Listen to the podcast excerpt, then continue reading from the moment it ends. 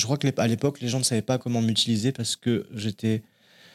Peut-être j'étais un format un peu exceptionnel, euh, vu qu'il y avait une carrière aux États-Unis pornographique assez forte. Et je pense qu'en étant français sur le territoire français, je pense qu'ils avaient du mal à, manipuler ce que je représentais à l'époque. Et je crois que tout ce qui était émission, talk show sur des chaînes publiques ou sur des, ou sur des plages horaires familiales pouvait poser un problème.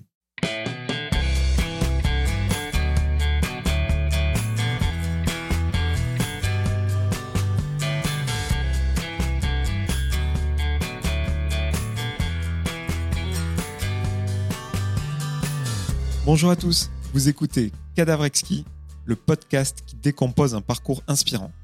Pour ce nouvel épisode, je reçois un acteur X et performeur français à la renommée internationale. Artiste pluridisciplinaire et après s'être illustré dans la mode et le cinéma, il s'attaque à la musique avec la sortie d'un premier album, Vidéo Club, qui puise ses sonorités dans les décennies 80 et 90. J'ai le plaisir d'accueillir François Saga.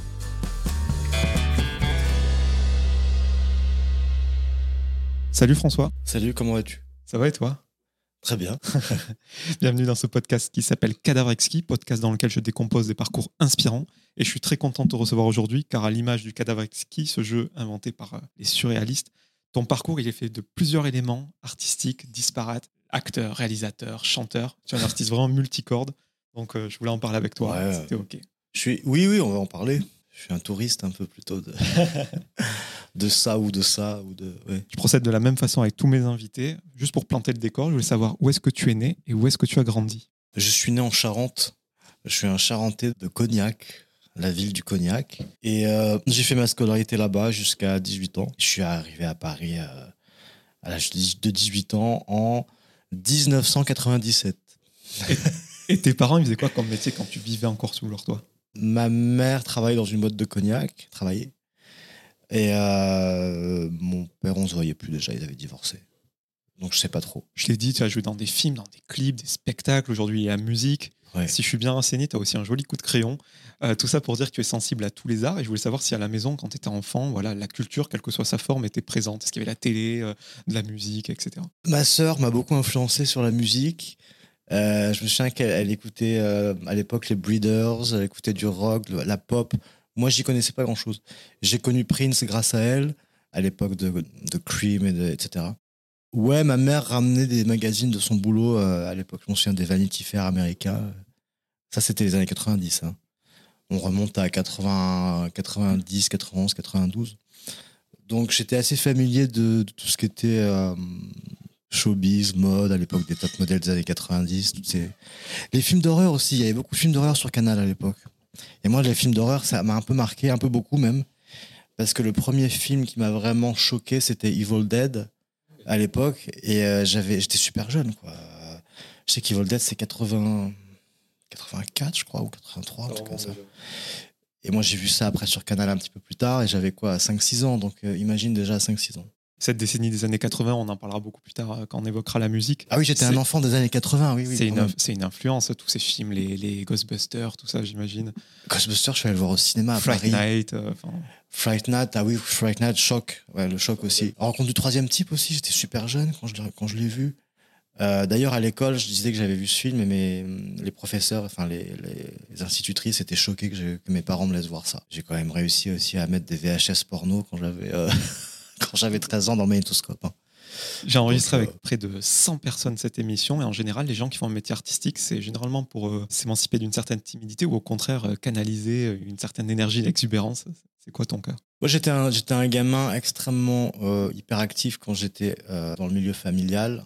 Mais c'est vrai que ma scolarité était beaucoup plus euh, contrastée par rapport à ça. C'était un peu euh, le jour et la nuit. Moi, j'étais très renfermé à l'école parce que j'avais, j'avais du mal à communiquer avec les autres.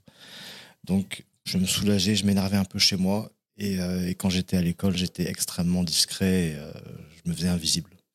Donc, il y avait euh, ce côté double à l'époque. Mais aujourd'hui, je suis pas, je pense pas être timide ni réservé ni quoi que ce soit. Je, je considère souvent que j'ai peu de choses à dire, donc je donne très peu mon avis quand on me l'a pas demandé. Je trahis pas de secret, tu en as largement parlé, mais à l'école, euh, en plus d'être sensible, introverti, tu es victime d'insultes homophobes. Oui, ça se voyait. Bizarrement, ça se voyait. En fait, je voulais être discret, mais ça se voyait quand même parce que j'étais, je pense que j'étais assez efféminé, euh, gamin. J'ai mué très, très tard. D'ailleurs, j'ai une voix qui est parfois assez haute encore. Et j'avais une voix de fille, vraiment. euh, j'avais les cheveux un peu longs. Et ça, ça se voyait, quoi. Enfin, à l'époque, c'était. euh, on venait me faire chier, quoi. Même si je demandais rien et si je, me, je rasais les murs, on venait m'emmerder. On est emmerdé en disant bon les, les insultes. La pédale, euh, sale, PD, c'est souvent sale. On est souvent sale. Et à une époque où ta sexualité n'existait euh, même pas. Quoi. Exactement. Oui, on m'attribuait, on m'attribuait des actes que je connaissais pas et j'étais pas capable. J'étais un, j'étais un enfant, donc c'est un peu violent. Je pense que le collège c'était le pire. Et je pense qu'après le, le lycée, c'était, c'était pas génial, mais c'était beaucoup plus insidieux. Les, insidieux. Les, les, c'était beaucoup plus vicieux. C'était souvent derrière mon dos ou euh, c'était pas la même confrontation que, qu'avec le collège. Les gens voulaient te faire sentir redevable de quelque chose, mais est-ce que toi, dans ton fort intérieur, tu te sentais coupable de quelque chose? Non, pas, pas spécialement. Je l'avais dit dans une autre interview que finalement, je, me souviens, mon sentiment à l'époque déjà, je l'ai dénigré déjà, les gens. Je me, je me suis dit que c'était juste une étape et que c'était anecdotique tout ça. Et que je ferais autre chose après. Que c'était juste les années collège, les années lycée, que allez hop, on passe à autre chose après. Je le savais. Et au-delà des gens qui t'importunaient, euh, tu le disais aussi, euh, ta, silhouette, euh, tu l'assumais pas, je crois que tu étais maigre. J'étais mince, j'étais mince. euh, j'étais pas maigre, j'étais mince. Ouais, J'avais un petit corps mince. euh, Donc cette transformation physique, ouais. c'est pour les autres ou pour toi finalement? C'était pour les autres au début. C'était que pour les autres d'ailleurs. Bah, c'était pour plaire aux autres, hein, plus qu'à moi, je pense. J'ai toujours trouvé hypocrite de dire qu'il il fallait se plaire, à soi, la fameuse rengaine de, se- de se plaire à soi, blablabla. Oui, effectivement, mais je pense que c'est un pourcentage, quoi. C'est pas, c'est pas totalement. Je pense qu'on vit aussi euh, à travers et, euh, et pour les autres parfois, souvent. Si tu l'as fait pour les autres au début, on peut parler d'un certain travestissement. Oui, j'avais déjà abordé ce sujet. C'était pas vraiment un- une décision naturelle ou euh, simple, mais c'était vrai que c'était un peu une, euh, sorte de performance où essayer de voir, de tester les autres, de se tester soi-même, mais de tester les autres. Est-ce que, ça allait marcher ou pas? Est-ce que j'aurais pu faire autre chose avec un, corps un peu, plus entraîné ou quoi? Effectivement, ça a marché sur, sur des bases, je dirais, superficielles, mais ça a marché. Enfin, ça a marché après pour euh, ce dont je suis connu, mais Cette transformation physique, est-ce qu'elle a contribué justement euh, à ce que ce passage de ta vie soit une anecdote, comme tu l'as dit, euh, et pas un fil rouge euh, qui t'a hanté Mais justement, ça, le fait d'avoir changé un petit peu de corps et de faire des muscus, ça, finalement, ça m'a petit à petit, ça s'est inscrit en moi et je pense que ça fait partie de moi. Je pense que c'est moi finalement. Avec le, avec la pratique, finalement, c'est devenu moi. Je me sens moi dans ce corps. Tu as parlé d'art, de mode avec les Vanity Fair tout à l'heure. Je crois que tu es passé par une école de, de stylisme, de mode en tout cas. Ouais, j'ai quand j'avais 18 ans, je suis allé, je suis arrivé à Paris pour ça, pour faire Berceau, le studio Berceau, qui est une école à Paris dans le 10e, rue des Petites Écuries, et qui vient d'annoncer récemment, j'ai vu qu'ils allaient fermer. Donc c'est une époque qui se tourne, qui, une page qui se tourne, pardon. Ouais, j'ai fait ça, j'avais ouais, j'avais 18 ans, je suis arrivé et euh, j'assumais pas encore mon homosexualité.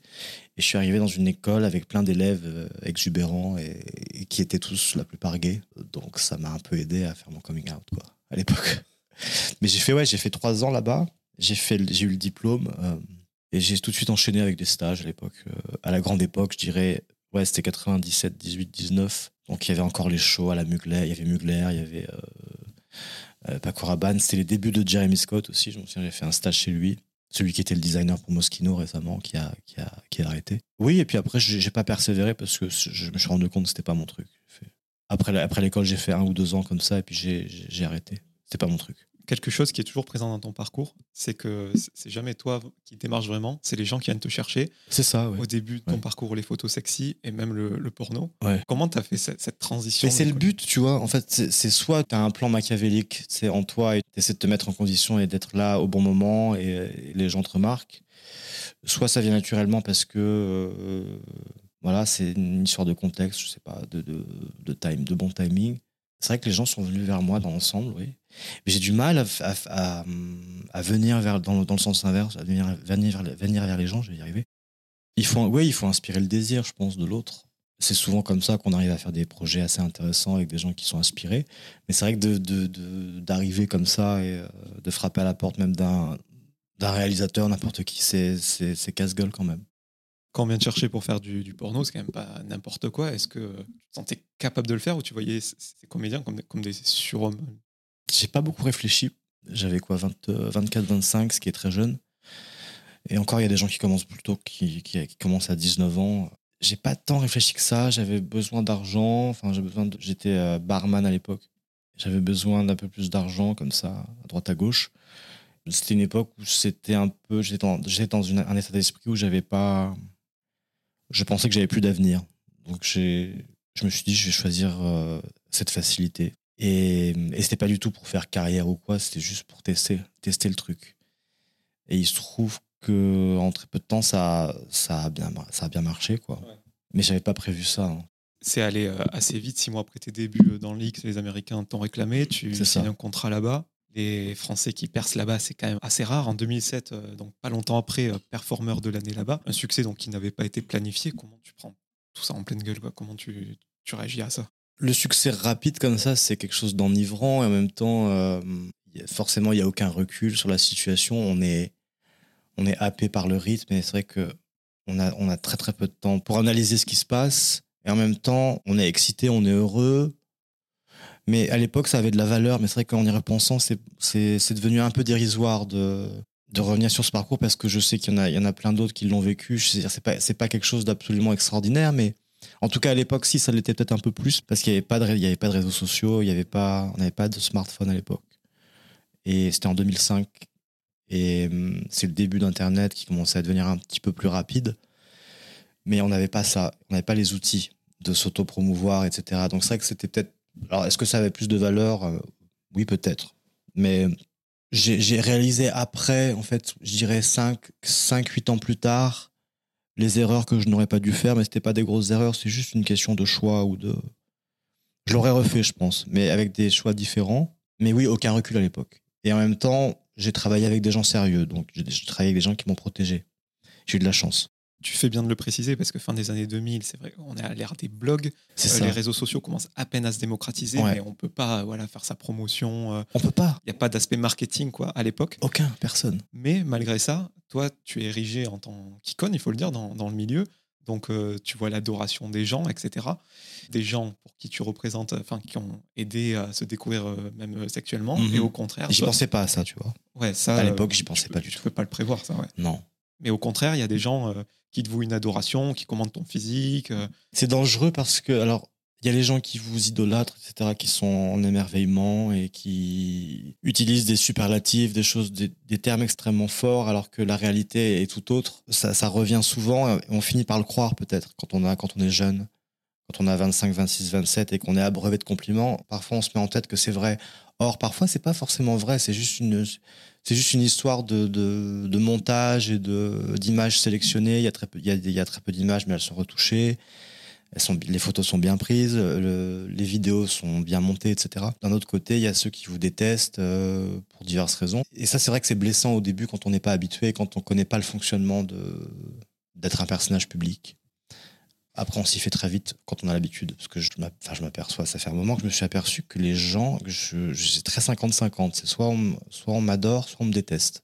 Je me suis, je me suis aperçu. Mais c'est bon signe aussi, je pense, d'être détesté, c'est bon signe, je pense. Moi, tu provoques quelque chose dans tous les cas. Bah, il y a un intérêt. Il y a un intérêt qui se crée malgré, malgré le fait qu'on se fait troller, entre guillemets. Il y a un intérêt. Et je pense que c'est ça, le, entre guillemets, le succès. Euh. Ouais, on, on, est détesté par beaucoup. Et c'est vrai que souvent, on est beaucoup plus sensible aux, aux commentaires négatifs. Ouais.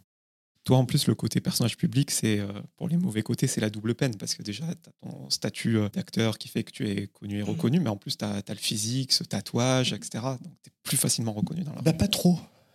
Moins qu'avant. Parce qu'avant, je me baladais sans, sans casquette, sans, je me cachais moins. Et c'est vrai que, vu que le tatouage était vraiment visible, il s'est un peu affadi avec le temps, mais à l'époque, c'est vrai que. Puis il y avait moins de gens sur le marché, donc on me reconnaît, on me reconnaît plus à l'époque. Mais aujourd'hui, euh, aujourd'hui, je suis un peu passé de mode. Je me considère être un. Je suis pas un ringard, mais bon, on y est presque. J'appartiens un peu à une autre décennie, donc c'est vrai qu'on euh, on va pas me voir dans la rue parce que j'ai souvent ma casquette et euh, je me fonds un peu dans le décor. Tu fais beaucoup de films? Tu en as même réalisé? J'en ai réalisé très peu. Hein, enfin, beaucoup de films en tant qu'acteur, très peu en tant que réalisateur. Même si ce n'est que avec des guillemets euh, virtuels euh, du porno pour certains sont quand même des tournages, une expression artistique, il y a des gars qui bossent, des délais. Euh, il y a beaucoup de travail. Des délais longs, un certain investissement. Est-ce que c'est quelque chose d'addictif ce côté boulot? Bah, C'est vrai que proposer, créer quelque chose, c'est toujours, c'est toujours un, moteur pour, en tout cas, en ce qui me concerne, pour me sentir vivre, avoir des objectifs, c'est, un peu le but, ouais. Moi, c'est plus ça, c'est plus le travail que la recherche de l'amour ou le fait d'être en couple ou quoi, parce que c'est souvent un objectif chez, beaucoup de gens d'être en couple ou d'aimer. Moi, c'est pas vraiment ça. j'arrive à vivre sans trop d'amour. Ça paraît absurde, mais il y a d'autres formes d'amour, je dirais, à côté. Mais c'est vrai que le fait d'avoir des projets, il y a deux ans, j'avais pas de projet, j'étais en train de mourir à petit feu. Hein. Si j'ai pas un objectif, si j'ai pas autre chose qui arrive, bien que j'aime les pauses quand même, j'aime les petits breaks. Mais quand tu sais que tu as quelque chose derrière, quoi. Ben, j'aime bien savoir qu'il y a quelque chose qui arrive, même si c'est un petit truc ou quoi. J'aime bien. Certaines actrices et acteurs X disent que ce voilà, le métier n'est pas qu'un acte sexuel, qu'il y a aussi un travail de composition. Comment tu ressens cette euh, différence entre le, quelqu'un qui travaille dans l'industrie du porno ou euh, travail d'acteur au final, c'est, de l'énergie, presque du mécanisme, et l'acteur entre guillemets classique qui lui euh, doit montrer des choses mais sans se déshabiller au final. Déjà, déjà une interview filmée ou audio comme on fait maintenant, c'est beaucoup plus intime que pour moi qu'une scène, qu'une scène de cul. Mais euh, là, j'étais à Madrid pour faire des tournages. J'ai fait trois scènes en trois jours, pour ce qui pour moi est énorme, à mon âge. Et c'est des projets qui sont très ponctuels, hein, c'est très rare. Je fais, beaucoup, je fais beaucoup moins de tournages qu'avant, j'en fais vraiment très très peu. Et effectivement, je pense pas que j'étais moi-même. Parce que tu t'arranges ta manière de tenir, il y a une posture, tu adoptes une posture. En même temps, c'est à peu près les mêmes euh, gestes, c'est même, le même ordre de pratiques sexuelles qui s'enchaînent. Il y a une espèce de routine comme ça, même s'il faut euh, pousser des cris, je ne sais quoi, ou donner de la passion. Euh, quand la caméra est off, tout est off. Hein. Quand j'étais plus jeune, peut-être moins, j'étais plus dans la, dans, dans la découverte. Donc euh, il y avait des, des, moments plus naturels, mais là, c'est vrai que c'est devenu quelque chose de très routinier. même si je le fais très très peu, je le fais beaucoup moins. Ouais, non, t'es pas toi-même. T'es pas toi-même un moment de ta carrière, tu as voulu euh, arrêter le, métier pour essayer le cinéma dit plus légitime. Il y a eu ce film euh, de Christophe Honoré. J'ai arrêté un, un, sacré moment, j'ai arrêté 5-6 ans quand même. Euh, j'ai aimé l'expérience, bien sûr, mais le, film d'auteur, etc., c'était bien, mais il y a un mais. Je pense qu'on m'a donné le goût, comme ça, on m'a donné un léger avant-goût, entre guillemets, de la chance de faire autre chose dans le mainstream. Et qu'on me l'a, on me l'a, après, on me l'a reconfisqué, comme si on m'avait dit, bon, écoute, on te donne ta chance comme ça, on te fait goûter un peu, puis après, on te, tu finiras pas le dessert. Quoi. il n'a pas été déclencheur d'autres opportunités. Non, il s'est pas, il s'est passé très très peu de choses après. Mais en même temps, je suis quelqu'un qui ne fait pas de casting ou qui en fait très peu. Et, vraiment, si je voulais être acteur, j'aurais, j'aurais fait des efforts, je pense aussi, pour, euh, pour démarcher, mais vu que démarcher, c'est pas mon, comme, comme je t'ai dit au début, c'est pas mon truc. Je pense que, je pense que ça s'est mal, euh, entre guillemets, goupillé après. Mais je me considère pas, enfin, je suis acteur X, quoi, mais je me considère pas vraiment comme acteur. Puis contrairement à d'autres personnes qui veulent faire des, des reconversions, si je puis dire comme ça, toi, tu as toujours assumé, justement. Il y en a, ils veulent plus qu'on en parle, c'est caché. Toi, tu as toujours assumé. S'il y a des choses que je peux faire avec mon corps euh, sexuellement, je les fais. Et si on me donne l'occasion et que, et que ça a l'air logique à ce stade, je suis entièrement OK pour le faire. Et je pense que je, décide, moi, que je peux faire ça en parallèle avec autre chose de plus mainstream de, ou un autre projet à côté qui n'a aucun rapport avec le, avec le sexe. Parce que je l'ai décidé. J'en ai marre qu'on me dise souvent, souvent on me parle de reconversion. Euh, notamment quand j'ai fait le, les représentations pour Fantasma il y, a, il y, a, quelques mois. Pendant un mois complet, quelqu'un est venu me dire Ah, euh, ah ben voilà, bravo pour la reconversion. Et, et, et je lui dis que je lui dis Il n'y a pas de reconversion. Je l'ai pris mal, mais peut-être. En même temps, c'était gentil. Mais moi, je l'ai mal pris euh, ce soir-là. Parce que je considère qu'il n'y a pas vraiment de reconversion. Parce que c'est pas une honte. Euh, c'est pas une honte, le porno. Et euh, ce que je voulais te dire aussi, c'est que si le film d'Honoré n'a pas été déclencheur, j'imagine qu'on t'a quand même proposé des téléréalités. Très peu. Même pas Mais non, vraiment pas. Et en tant qu'invité sur des émissions, des talk shows euh, Non plus. Je crois qu'à l'époque, les gens ne savaient pas comment m'utiliser parce que j'étais. Peut-être j'étais un format un peu exceptionnel. Qu'il y avait, il y avait une, une carrière aux États-Unis pornographique assez forte. Et je pense qu'en étant français sur le territoire français, je pense qu'ils avaient du mal à, à manipuler ce que je représentais à l'époque. Et je crois que tout ce qui était émission, talk show dans des, sur des chaînes publiques ou sur des, ou sur des plages horaires familiales pouvait poser un problème. Tu parlais de l'utilisation. à travers des courts-métrages et d'autres projets, tu n'as jamais eu peur de rompre avec cette image euh, très masculine. Qui n'existe pas. Oui, qui n'existe pas, qu'on t'a prêté, et de, de, jouer avec les, les gens. Dans l'industrie du porno, généralement, les acteurs, ils poussent leur masculinité à l'extrême, et toi, non? J'ai dû le faire quelques fois, au tout début, parce qu'on me le disait. Parce que je me suis jamais considéré comme masculin. Euh. Vous savez, enfin, en ce moment, y a, y a, on parle beaucoup, on fait beaucoup de thèses ou de, de longues discussions sur la masculinité toxique. Et, c'est un mot qui revient extrêmement souvent. Et je pense que ça va avec l'époque. Mais il y a aussi un déni de la masculinité, je dirais, ancestrale. Parce qu'on a changé d'époque, forcément, ça évolue, mais il y a encore cette espèce de masculinité traditionnelle qui existe. Et même moi, j'ai des, euh, des réflexes parfois quand je suis avec des hétéros, euh, de me tenir un peu plus droit, ou de, de baisser un peu la voix, parce que j'ai une voix un peu aiguë. Et, euh, je pense que c'est socialement parlant, même dans mon enfance, on a été plus ou moins formé et je dirais toxique, oui, de manière toxique, à être un homme. Et hum, j'ai encore des réflexes de, de, ça, malgré moi. Mais c'est pas grave. Hein. Mais, mais, je me considère pas comme masculin vraiment. Je, me considère ni trop féminin ni trop masculin. Mais, mais je suis un homme. Je me considère comme un homme. Je te propose de parler de cet album, Vidéo Club. Oui. À part euh, l'initiation euh, à la musique par ta sœur, quand vous étiez enfant, la musique, est-ce qu'elle a été présente tout au long de ton parcours? Oui. À l'époque, euh, je me souviens que mon père écoutait Gainsbourg, écoutait Klosnomi. Voilà, Klosnomi m'avait marqué gamin parce que je faisais des cauchemars sur Klosnomi parce qu'il avait une pochette d'un 33 tours de Klosnomi et c'était avec le fameux outfit comme ça avec les, les, les épaules pointues en noir et blanc.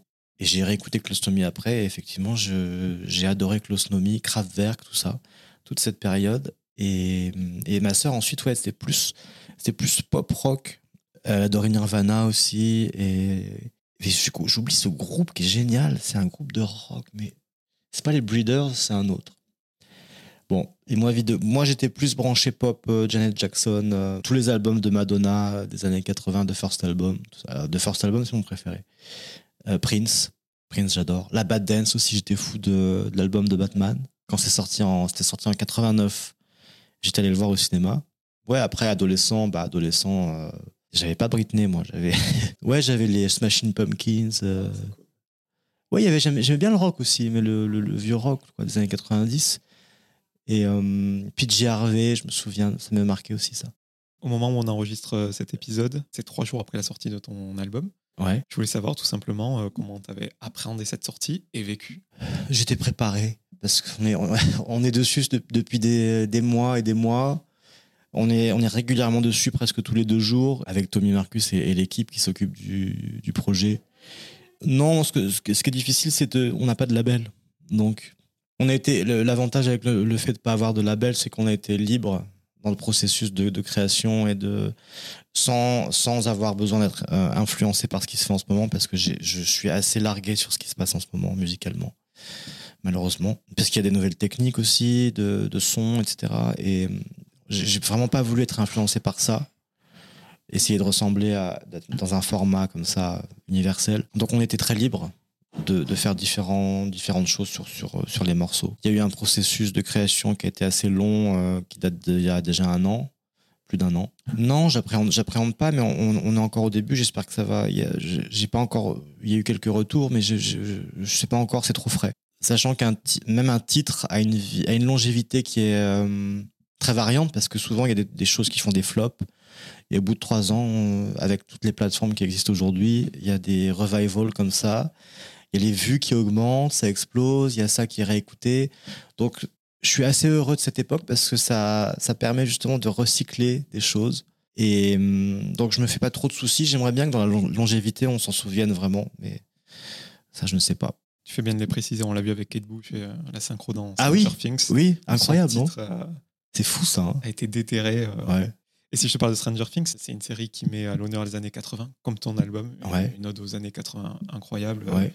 Et tu l'as dit à la maison, il y avait Gainsbourg, les Breeders, Smashing Pumpkins. Tu as parlé aussi de Prince, etc. Mais qu'est-ce qui a fait que tu te concentres sur euh, cette sonorité-là, cette ambiance-là Parce qu'avec tout le danger que ça, que ça, que ça apporte, j'aime la nostalgie et j'aime le, les références du passé parce que pour moi elles sont importantes. Elles, elles, sont souvent pas dénigrées, mais souvent les gens sont là, il faut aller de l'avant, il faut penser à, l'avenir. Oui, mais les, les, références du passé parfois nous permettent de reconstituer des choses et de les refaire euh, avec un œil différent. Et c'est pour ça que c'est pour ça que j'ai aimé revisiter plusieurs décennies. Euh, 70, 80, 90, début 2000, des choses que j'ai vécues, en tout cas 80, 90, même étant un, petit enfant dans les années 80. Mais, mais euh, j'ai voulu jouer avec ça et essayer de jouer avec les multiverses, un peu un François qui voyage dans les, différentes décennies, euh, des versions parallèles.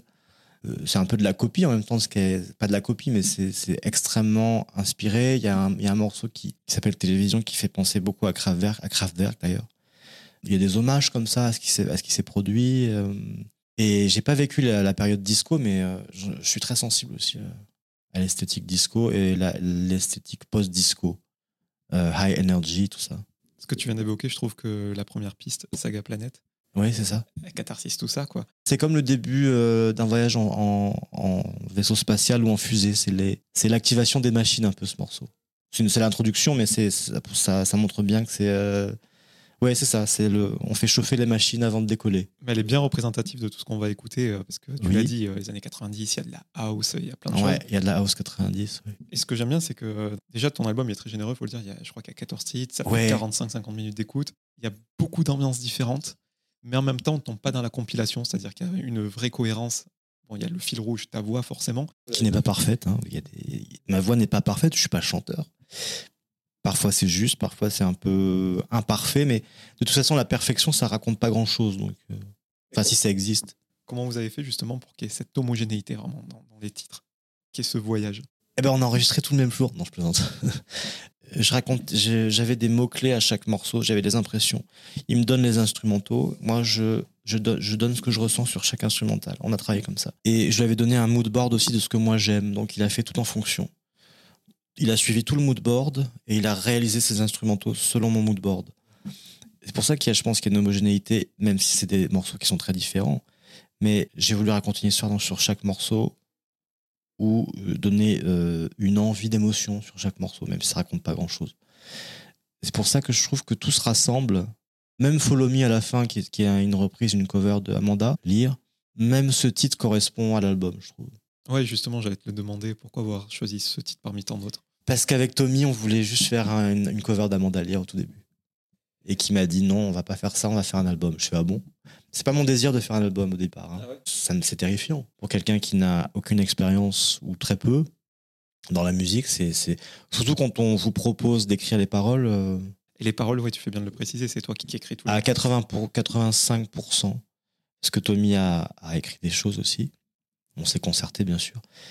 Mais je me suis aperçu que j'arrivais à écrire. C'est étrange. Après, on, ça vaut ce que ça vaut, mais, mais en tout cas, en anglais, je voulais faire un album en français. Hein. J'ai pas réussi à écrire en français. C'est extrêmement difficile. C'est quoi? C'est le côté euh, mise à nu euh? C'est les rimes, c'est les syllabes, c'est les rythmes, c'est les la structure. J'ai impossible de mettre ça en, en forme. C'est très étrange. Alors que l'anglais, c'est pas un anglais exact d'ailleurs parce qu'il y a des traductions littérales parfois qui ont été faites comme ça euh, brutalement. En fait, c'est pas mal, ouais. Il y a des choses qui sont, il y a des, par exemple, il y a des mots qui ne correspondent pas à, ce que je voulais dire et finalement, ça donne un, sens différent, mais c'est, c'est très convenable, ouais. Mais il y a quand même du français dans l'album. Du français parlé, ouais. Il y a beaucoup, il y a du français parlé, c'est plus facile. Je parlais de, de mise à nu tout à l'heure. Je n'ai pas écouté dans les meilleures conditions, donc ouais. pas écouté sur des grosses enceintes, etc. Mais j'ai l'impression que ta voix, elle est un peu camouflée. Est-ce que c'est la pudeur, c'était mieux pour l'ensemble? ça dépend des titres, mais oui. J'ai pas une voix qui porte. J'ai pas une voix. J'ai pas une voix. Euh, je peux, je peux, après, je peux accentuer, je peux imiter, mais j'ai pas une voix en chantant ou en parlant. J'ai une voix qui est très douce, pas très forte.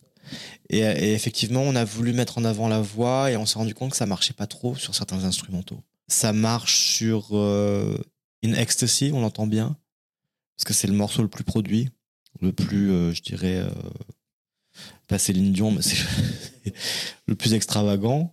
Là, on entend ma voix, mais hum, quand c'est parlé, quand c'est un peu par rap, mais quand c'est du, du flow un peu, euh, ouais, pas forcément chanté, c'est vrai que j'ai une voix qui, j'ai une voix qui porte peu. Donc c'est pas mon métier. hein. Mais je trouve que finalement, ça rend plutôt bien parce que c'est quelque chose de très cinématographique. Oui. Et, je, et je trouve que ta musique, on peut autant l'écouter dans, dans un club euh, en train de danser que dans un film de Sofia Coppola. Quoi. Ah, ce serait cool, j'adore, j'adorerais que ça passe dans un film de Sophie. Je, pense, je pense à Somewhere, le film. Je, je trouvais que ça, ça s'imbriquait bien. Très bien, j'adore. J'imagine c'est un projet en, un peu en 360, euh, toute la partie clip, tout ça, ça doit te faire euh, marrer. De, Ça a été compliqué parce qu'on on était en termes de timing, on était short et qu'il a fallu faire des choses ra- euh, rapidement. Là, j'aimerais refaire un clip euh, pour Dark City que j'adore, le, le morceau le plus house 90. Mais euh, il faut qu'on trouve euh, une solution. J'ai avec le réalisateur euh, Manuel, là, avec qui on a déjà travaillé. Marmier, il faut que, il faut qu'on trouve un, un créneau. Il faut qu'on trouve aussi des protagonistes pour pour être dans le clip. Et les lieux, c'est extrêmement compliqué un clip. J'ai pas l'habitude. J'ai pas l'habitude. En termes de logistique. Ouais, ouais, ouais. C'est un peu terrifiant pour moi, tout ça. Et je voulais que tu me parles de ce que tu abordes dans l'album, parce qu'il y a beaucoup de thèmes, la, la nostalgie, tu l'as dit. Le sexe, Le sexe, la sensualité, l'ère avant les réseaux sociaux. ouais. Il y a le désespoir aussi dans une chanson. Pas mal de thématiques qu'on a abordées, là, finalement, en presque une heure. Ouais, ouais. Ça parle très peu d'amour. Ou c'est d'une, ça parle de non-amour, je dirais. C'est presque la résultante de, de ta vie, cet album, finalement. C'est ça, puisque je ne tombe pas amoureux et que je me maque avec personne. Et que je suis très sexualisé parce que je l'ai choisi, en tout cas publiquement. Euh, oui, c'est un rapport. Ça parle de d'horreur aussi, de danger. Ça parle de toutes ces choses qui me sont très euh, chères. Est-ce que l'anglais, c'était pas une manière aussi de camoufler un petit peu ça? Euh, Peut-être. En fait, je trouvais que ça aurait été très bien de le faire en français pour un, justement pour une écoute très internationale parce que je sais que les étrangers adorent euh, le français en chanson. Et c'est vrai que de, c'est vrai que de, de te rendre tout ça en, en anglais, euh, la facilité peut-être. Me cacher, ouais, peut-être parce que c'est parce que c'est un accent différent, que ça me ressemble pas euh, au quotidien. Et c'est vrai que quand je m'entends en français, par exemple sur certains titres, euh, parler en français, ça me, ça me gêne un peu. Et comme pour euh, ta carrière dans le X, t'as pas choisi de pseudo, de nom de groupe? On voulait à l'époque, à l'époque, ils sortaient des DVD encore. Ils m'ont dit il y a une production de DVD là qui est en train de se mettre en place. Faut qu'on, faut qu'on sache ton pseudo parce que ça passe, ça, ça va à l'impri- à l'imprimerie. Et j'étais là, non mais je sais pas, je sais pas du tout, j'ai même pas réfléchi à ça, je sais pas. C'était un risque aussi parce que c'est pas génial pour, pour ma famille, quoi. Mais bon, j'ai gardé mon nom parce que on a, on a essayé de trouver des solutions, d'américaniser le truc, de changer Fra- Frank, Francis, Francis ça marchait pas. Et Sagat, c'est un très bon nom, parce que c'est le nom de, du personnage dans Street Fighter. Enfin, ça, fait, Ah, ça marche très bien. Françoise Sagan aussi. Bon, Françoise Sagan, c'est plus officieux, parce que les- tout le monde ne connaît pas Françoise Sagan. Ça s'est fait comme ça, euh, après par dépit, parce que je savais pas quoi faire avec, avec ça. On est au début euh, de ce projet, même si toi, tu as les mains dedans depuis euh, un an. Est-ce que euh, jouer les morceaux sur scène, c'est quelque chose que t'aspires ou tu réfléchis en ce moment? J'ai chanté, chanté deux morceaux dans un club à Paris en mai, mais c'était assez casse-gueule parce qu'il y a eu très peu de répétitions et que le sound system n'était pas un sound system pour de l'acoustique, pour du, pour du concert. C'était, club, clubbing, donc j'ai eu beaucoup de mal avec un public qui n'était pas du tout, apparemment pas trop au courant que j'étais là. Je suis arrivé un peu comme ça, euh, en pièce rapportée dans la soirée. C'était un peu une expérience un peu difficile. Donc, le son n'ét- n'étant pas génial, je m'entendais pas en plus. Euh, mais après, c'est bien parce que ça vous permet d'essayer de gérer dans des situations un peu extrêmes. Mais j'avais déjà chanté en, en- j'avais déjà chanté en live à Beaubourg euh, avec Jean-Luc Vernat, euh, avec Igor aussi, Igor DV, avec qui j'avais fait un EP il y a, il cinq ans. J'avais déjà, je connais déjà les conditions de live, mais il faut que le sound system soit bon. Si le sound system est bon et qu'il y a un petit, euh, une petite répète avant, je me sens pas mal. Hein, j'ai pas peur. J'ai pas peur du tout.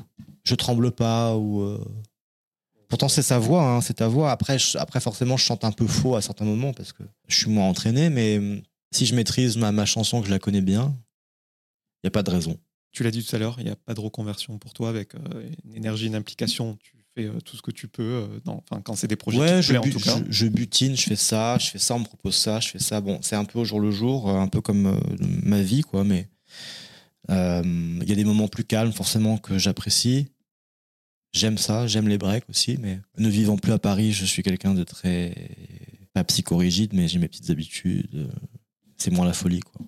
Tu as parlé de la revue Cabaret tout à l'heure, Fantasma Circus Erotica. Ouais, c'est génial ça. qu'il va y avoir de nouvelles dates euh, Ouais, on va refaire aux Folies Bergères euh, début janvier, première semaine de janvier. Aux Folies Bergères, c'est euh, magnifique. C'est euh, Marc Zaffuto et Manon Savary qui sont les directeurs artis- artistiques. Et c'est une expérience incroyable. ouais. À ce que j'ai vu, ça a l'air de jouer avec tous les codes. Sexualité, sensualité, euh, sadomasochisme, plein plein de choses. Il y a quelque chose de démoniaque, mais ça n'a pas l'air d'être vulgaire. C'est très, c'est très esthétique. C'est, et oui, c'est pas du tout. Pour moi, c'est, enfin, en ce qui me concerne, c'est pas violent ni, ni choquant. Il y a un peu d'humour aussi avec Alana, la, la MC du, du show. Des petits segments comme ça, des interludes. Mais c'est vrai que le- les, segments qui ont été créés sont sexualisants, mais sont pas forcément. C'est pas front- frontal. Donc ça passe très bien. Est-ce que tu as joué dans des clips d'autres personnes comme tu l'as fait avec Bilal, euh, par exemple? J'en ai fait pas beaucoup, mais j'en ai fait. J'ai fait Zev Dalitza, qui est incroyable. Je- J'en oublie, j'en ai fait d'autres. Euh, Oui, j'ai fait Bilal, c'était c'était une expérience excitante et en même temps, ça- c'était polémique, quoi.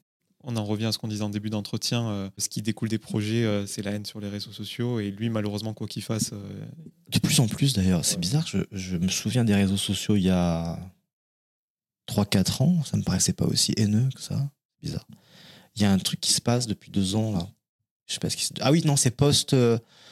post euh, Covid-19, Covid, Covid-19, il s'est passé un truc, là. Il y a un problème de frustration, je sais pas, c'est de pire en pire.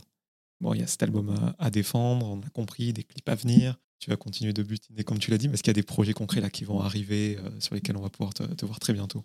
Eh bien, pour ma part, je trouve que j'en ai fait assez pour, le moment, en ce début, enfin, en, ce- en cette demi-année presque entamée.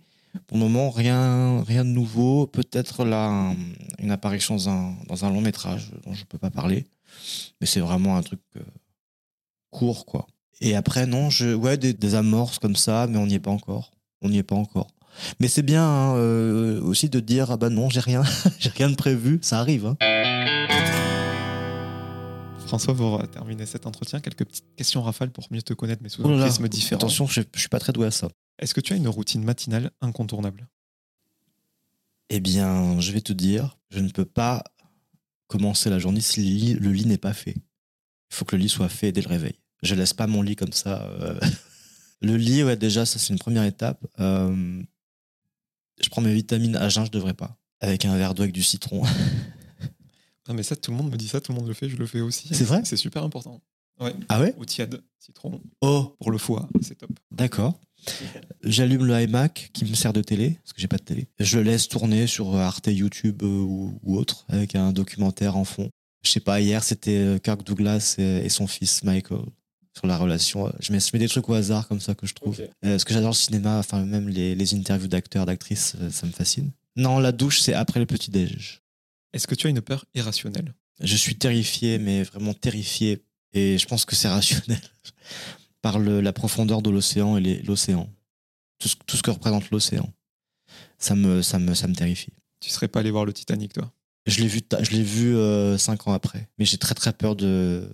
Les dents de la mer, ça m'a marqué aussi, mais euh, je pourrais pas nager en, en eau trouble, tout ça, je, je peux pas. Ça me, ça me terrifie.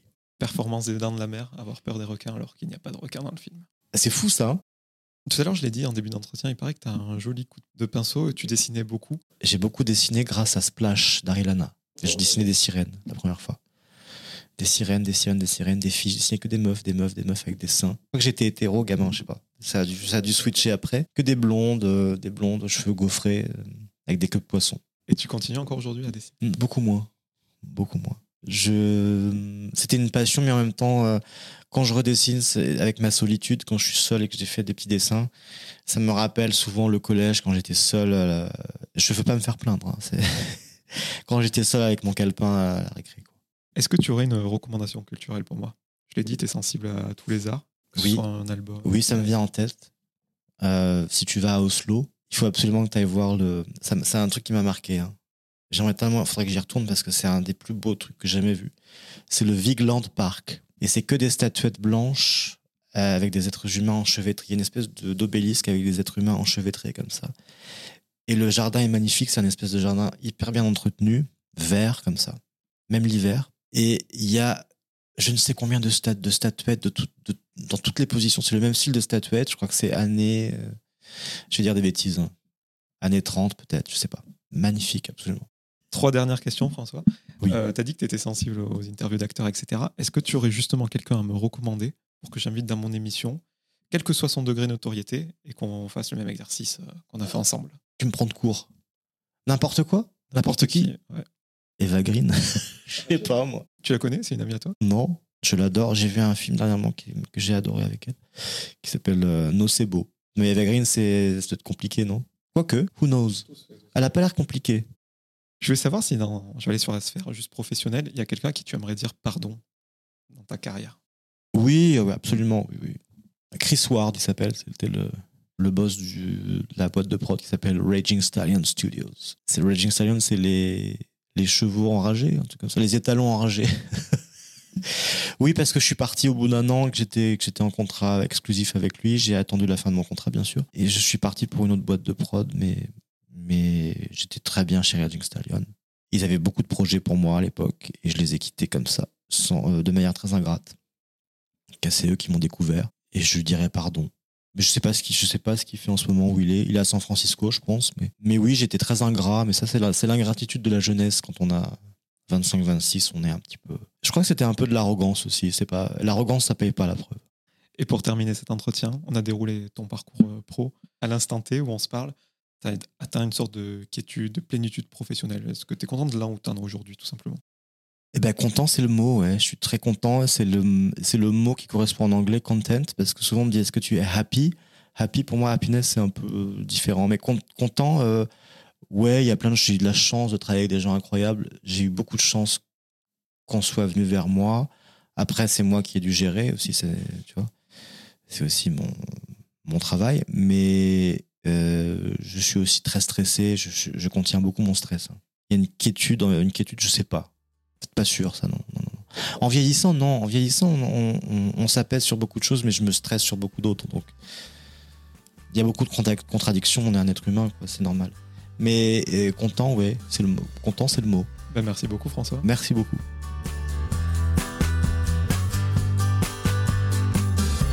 Merci à toutes et à tous d'avoir écouté cet épisode avec François Saga. Si vous voulez soutenir le projet, vous pouvez mettre 5 étoiles sur Apple Podcast et Spotify et vous abonner à Cadavre Exquis sur toutes les plateformes de streaming. Je vous donne rendez-vous très bientôt en compagnie d'un nouvel invité.